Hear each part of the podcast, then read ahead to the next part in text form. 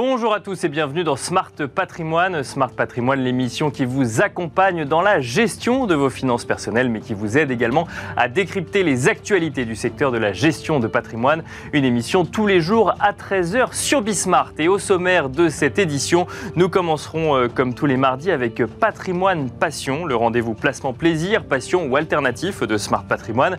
Nous ferons en l'occurrence aujourd'hui un focus sur l'investissement dans les cheptels bovins. Investir dans une vache ou dans un cheptel de vache Eh bien oui, c'est possible. Nous en parlerons avec Sébastien Dumay, président directeur général d'élevage et patrimoine. Et puis ensuite, dans Enjeu patrimoine, nous enchaînerons avec un bilan sur l'assurance vie en 2021. Quelle collecte, quel taux pratiqué, quelles décisions d'allocation Nous en parlerons avec Marion Devagener, directrice d'Alliance Patrimoine et leader de l'écosystème Mon Avenir chez Alliance France. Mais nous en parlerons aussi avec Maxime Camus, cofondateur et directeur général de Grisby Bienvenue à vous tous qui nous rejoignez. Smart Patrimoine, c'est parti. Et on commence donc avec Patrimoine Passion, le rendez-vous placement euh, passion, alternatif ou plaisir de Smart euh, Patrimoine. Un rendez-vous où l'on parle généralement d'investissement dans les montres, dans les bijoux, dans les voitures, mais où l'on vous parle aussi, et c'est le cas euh, ici, de placement alternatifs qui ne sont pas forcément liés au monde du luxe. On va en effet évoquer ensemble le fait de placer une partie de son épargne dans les cheptels bovins. Et pour en parler, nous avons le plaisir de recevoir sur le plateau de Smart Patrimoine Sébastien Dumay, président directeur général d'élevage et patrimoine. Bonjour Sébastien Dumay. Bonjour Nicolas. Bienvenue sur le plateau de Smart Patrimoine. Alors c'est assez original quand même hein, de se dire qu'on peut placer en fait une partie de son épargne dans des cheptels bovins, c'est-à-dire investir dans des exploitations agricoles via euh, le troupeau finalement de l'exploitation agricole. C'est exactement ça. Alors ça paraît original en 2022, mais il faut savoir que si vous permettez, je vais faire un, peu de un peu d'histoire. Bien sûr. Euh, on recense notre activité au XIe siècle. D'accord. D'accord. Euh, cheptel veut dire capitale. D'accord. D'accord. Euh, Commençons par là. Ouais, ça, nous parle. Et, exactement. Et nous avons effectivement, euh, à, cette époque-là, on recense le premier investissement français serait l'investissement en cheptel. D'accord. Vin laitier notamment. Donc il y avait déjà des investisseurs en cheptel euh, au XIe siècle. C'est ce que vous nous dites. Exactement. Tout à fait. Donc un particulier achetait une vache, il l'amenait chez un paysan, et d'un commun accord, il décidait de partager le fruit. Alors on entend par le fruit le lait, les petits veaux mâles, les petits veaux femelles. D'accord. à partir de là, en 1804, Napoléon Bonaparte décide dans le Code civil d'inscrire le bail à cheptel. D'accord. Il structure l'activité. Nous naissons en 1972. Et en 2021, euh, nos pères nous reconnaissent, l'AMF nous donne effectivement euh, un numéro d'enregistrement. Donc considéré comme une vraie solution d'investissement pour le coup. Complètement, une vraie solution. Encadrée par l'AMF, d'accord. D'investissement encadrée par l'AMF, et pas une solution d'investissement euh, atypique, si je peux me permettre, mais traditionnelle puisqu'on est les premiers. Alors atypique effectivement par rapport à tous les produits financiers qui existent, mais traditionnel dans le sens où vous existiez avant tout le monde, c'est ce que vous dites. D'accord. Exactement. Voilà. Et donc en 2022, qu'est-ce que nous, euh, qu'est-ce que nous faisons? On n'est pas très loin du modèle de, du XIe siècle. Euh, on, met en relation euh, des investisseurs qui, souhaitent acquérir des vaches laitières.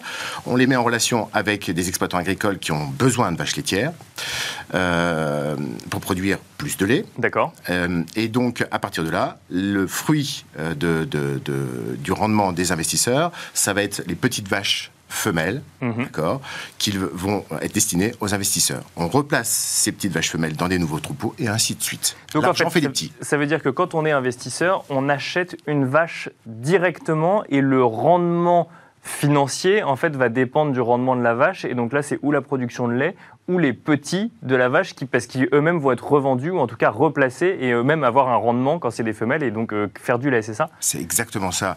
Le bénéfice euh, du, euh, du, lait revient bien sûr à l'agriculteur d'accord ainsi que tous les autres produits et les vous femelles reviennent aux investisseurs. D'accord. Ok, je comprends.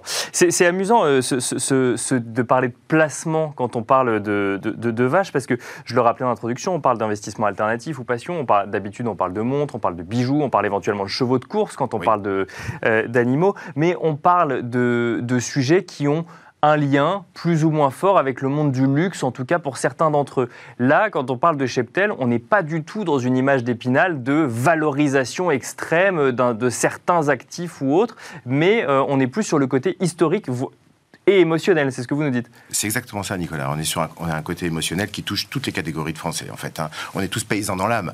On, rêve tous d'acheter une vache, en fait. Hein.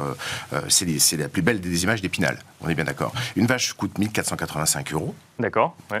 C'est-à-dire qu'on est réellement propriétaire de la vache ou on vous est. Vous êtes réellement propriétaire de la vache. Vous avez un certificat de propriété avec un numéro d'immatriculation, le même que nous pouvons avoir sur nos passeports. Les animaux d'élevage les ont. D'accord. Et euh, elle, vous est, elle, elle vous appartient. Mais alors, et comment est-ce qu'on fait pour diversifier le risque? Parce qu'on imagine qu'on peut tomber sur la mauvaise vache, pour le coup, sans mauvais jeu de mots, sur le mouton noir, mais. Euh... Vous avez raison. Afin d'optimiser cet investissement, on mutualise le risque et les gains. D'accord. Comme ça, vous êtes toujours effectivement dans votre investissement sécurisé. Donc ça veut dire en fait que j'achète une vache, mais le rendement ne va pas être lié à ma vache, mais au cheptel. Et c'est pour ça qu'on parle d'investissement dans un cheptel bovin. Exactement. Le rendement est lié à l'ensemble effectivement des vaches que nous avons euh, en gestion. D'accord. Euh, elles sont où ces vaches? On peut aller les visiter? J'ai le droit d'aller la visiter si jamais j'ai acheté ma vache euh... Alors non, vous pouvez pas la visiter. Vous pouvez pas la visiter euh, simplement parce qu'on respecte l'activité des, de, de, de, des, agriculteurs. Oui, puis ça fait beaucoup d'investisseurs parce qu'il n'y a pas qu'une seule vache ouais, dans un cheptel. C'est ça. ça. Et on deviendrait un, un, un peu un tour opérateur plutôt qu'une société d'investissement. Et on respecte sûr. énormément effectivement le travail des, des agriculteurs qui est suivi par notre régie. Nous avons une régie qui, dans, dans, le groupe qui s'occupe effectivement de, suivre le, les éleveurs laitiers, de, contrôler les animaux des, investisseurs afin de se garantir effectivement la bonne, le bon fonctionnement euh, des troupeaux. D'accord, oui, donc effectivement, il y a le côté euh, j'achète la vache et elle est ensuite chez un, chez un, exploitant, un agriculteur, mais ensuite il y, a une notion de suivi, évidemment, puisqu'on parle d'être vivant, et donc il y a une notion de suivi, de santé euh, de, de, de, la vache? Tout à fait, tout à fait. Il y a une notion de suivi et de santé de par notre régie technique qui, euh, qui a faire au mieux avec euh, les éleveurs euh, tous les trimestres afin de se garantir de, du bon fonctionnement de l'élevage et de la qualité, effectivement, des animaux. Alors, si on parle euh, d'un point de vue purement financier, on parle d'un rendement qui est aux alentours de combien et d'un risque, parce qu'il y a toujours un risque associé à un rendement, euh, qui serait de quelle nature? Si on commence par le rendement. Alors, si on commence par le rendement, on communique, nous, sur un rendement supérieur à 2, d'accord Sur la moyenne des dix dernières années. Dans les faits, nous sommes sur un rendement supérieur à 3. L'année dernière, on a servi un rendement aux alentours de 2,5% on additionne à ça un avantage fiscal qui permet effectivement d'amortir sur 10 ans l'investissement que vous faites sur euh, votre troupeau de, de vaches laitières, ce qui vous permet de réduire votre imposition. D'accord. Euh, et alors euh, le risque, toujours, alors, quand on parle de rendement, on aime bien parler de risque. Mais bien sûr, bien sûr, vous avez un risque en capital et vous avez un risque en liquidité. Risque en capital, euh, tremblement de terre, épidémie générale non connue, non vue. oui, c'est ça, c'est parce qu'effectivement, donc on dilue le risque au niveau du cheptel, mais il y a le risque associé au cheptel du coup. Exactement, tout à fait, ouais, ouais, tout à fait. Et risque en liquidité, demain par exemple, on ne trouve plus du tout d'investisseurs, donc le marché se ferme et votre cheptel, qui est en propre, n'aurait malheureusement plus que la possibilité de partir en prix boucherie. Parce que pour le coup, euh, si jamais demain je veux sortir de mon investissement, il faut que je trouve un autre investisseur qui rachète ma vache? Voilà, on s'en occupe pour vous. On est, on est effectivement l'intermédiaire, on s'en occupe pour vous. D'accord, mais donc c'est, elle est là, la liquidité, euh, la, la, liquidité, elle est là.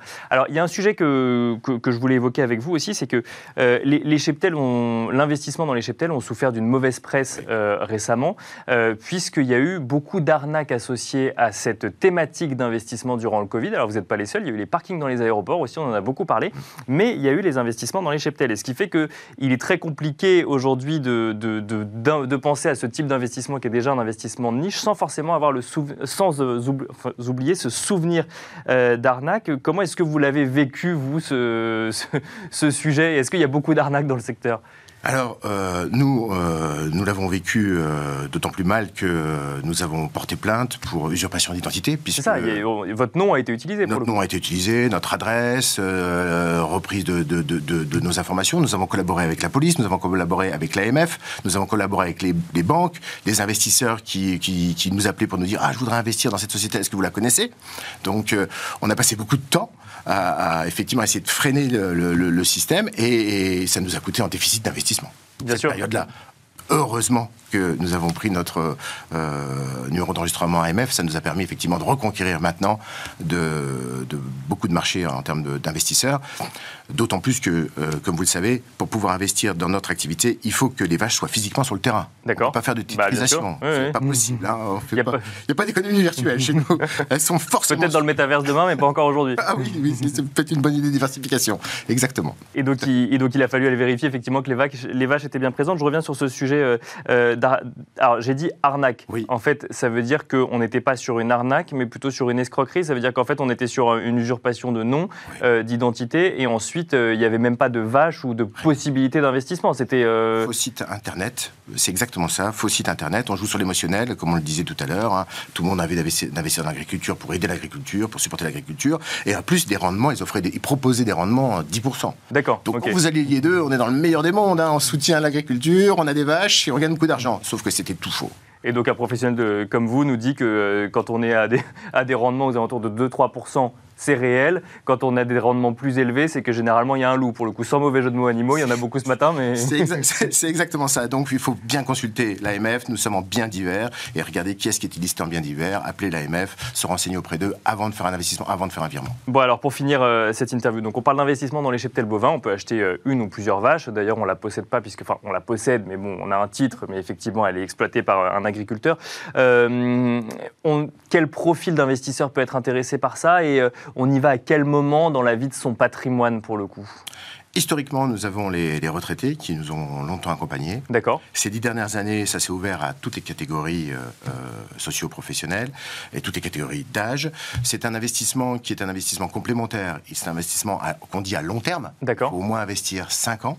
D'accord Et euh, avoir même un profil de, de, 10 ans pour être au maximum d'optimisation, notamment fiscale. D'accord D'accord. Et du rendement.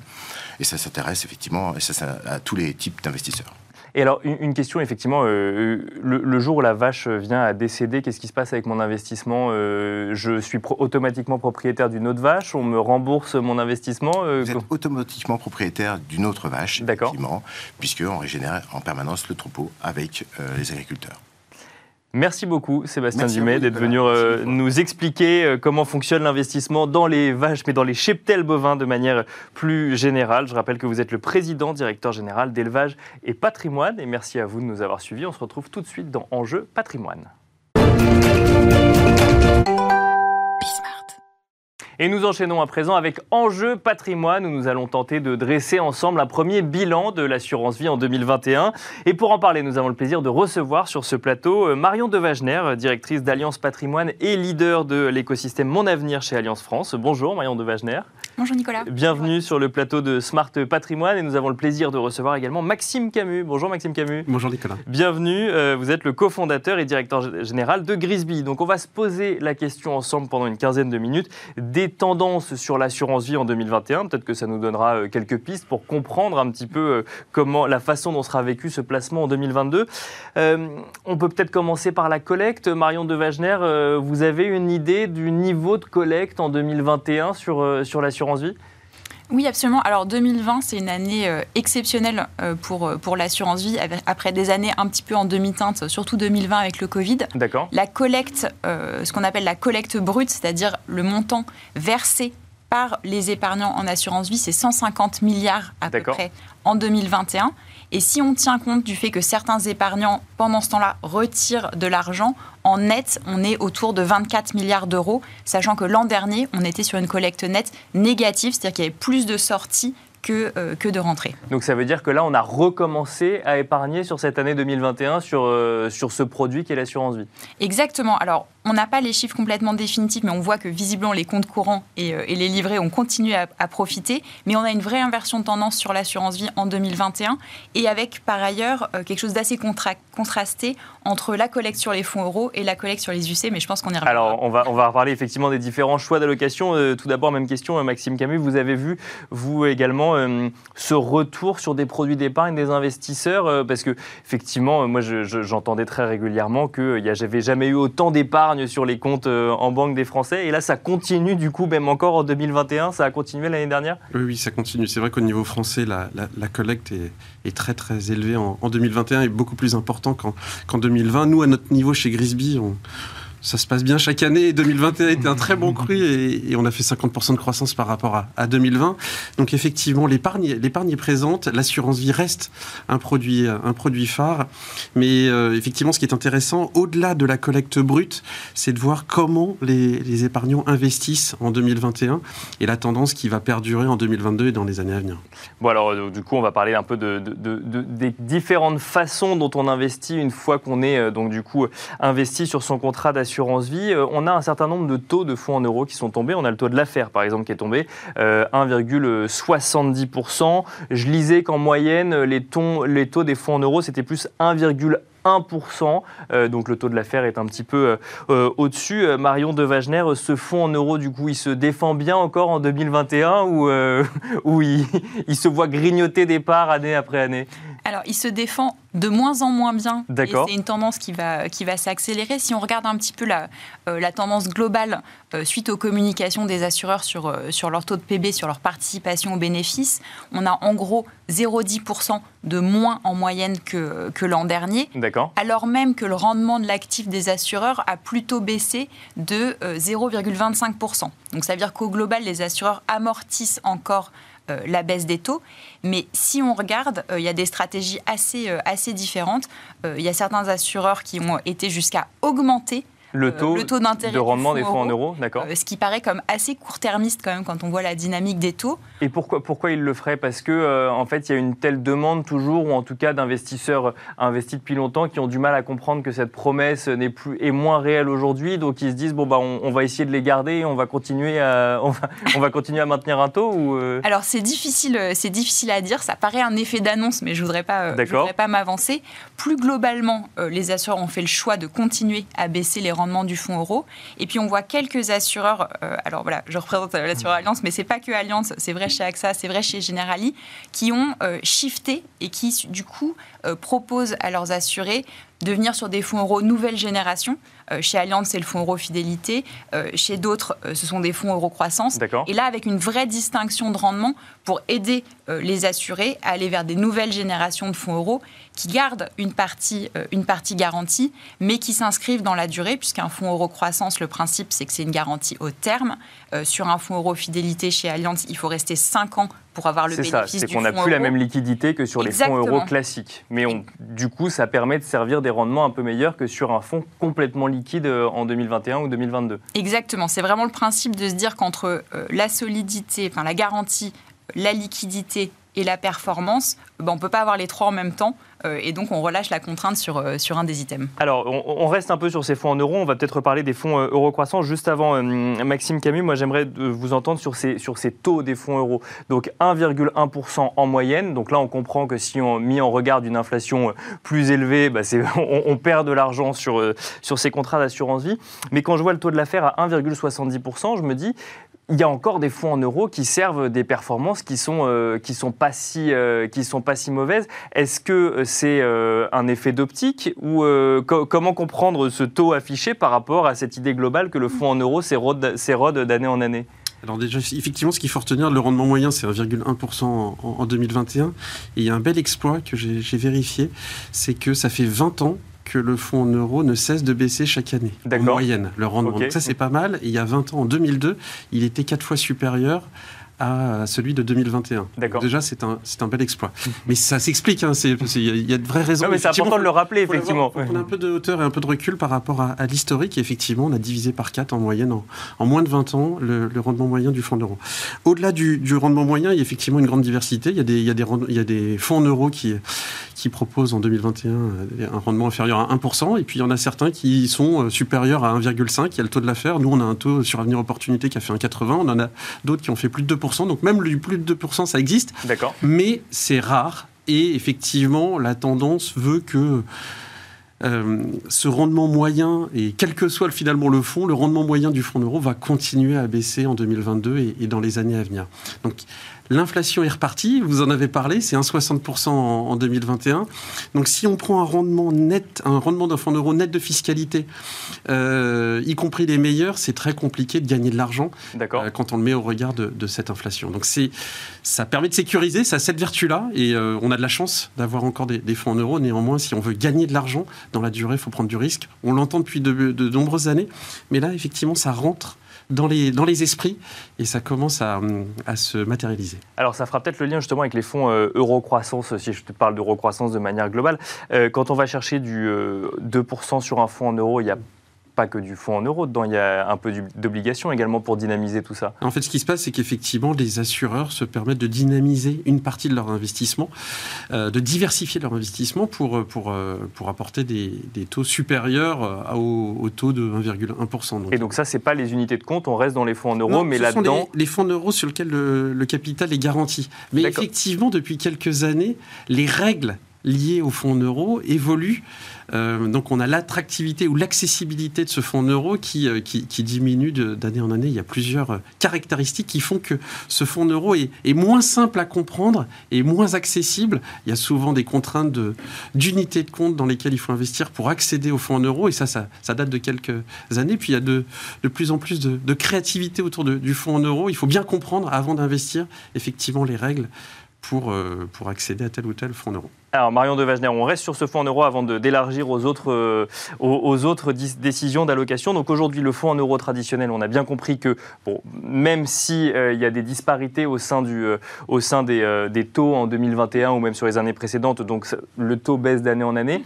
Donc la décision, c'est ce que vous nous disiez un petit peu tout à l'heure, où la créativité, c'est d'aller chercher non plus des fonds en euros, mais des fonds euro croissance ou, ou quel que soit le nom qu'on leur donne, où là, en fait, on va enlever une partie de la liquidité euh, promise par les fonds en euros, mais ce qui va permettre d'aller chercher un peu plus de performance, c'est ça? C'est exactement ça. En fait, vraiment, l'idée, c'est de se dire que euh, quand on regarde les fonds euros traditionnels, euh, la baisse du rendement, elle est absolument inéluctable et, pas du tout, et pas du tout soutenable.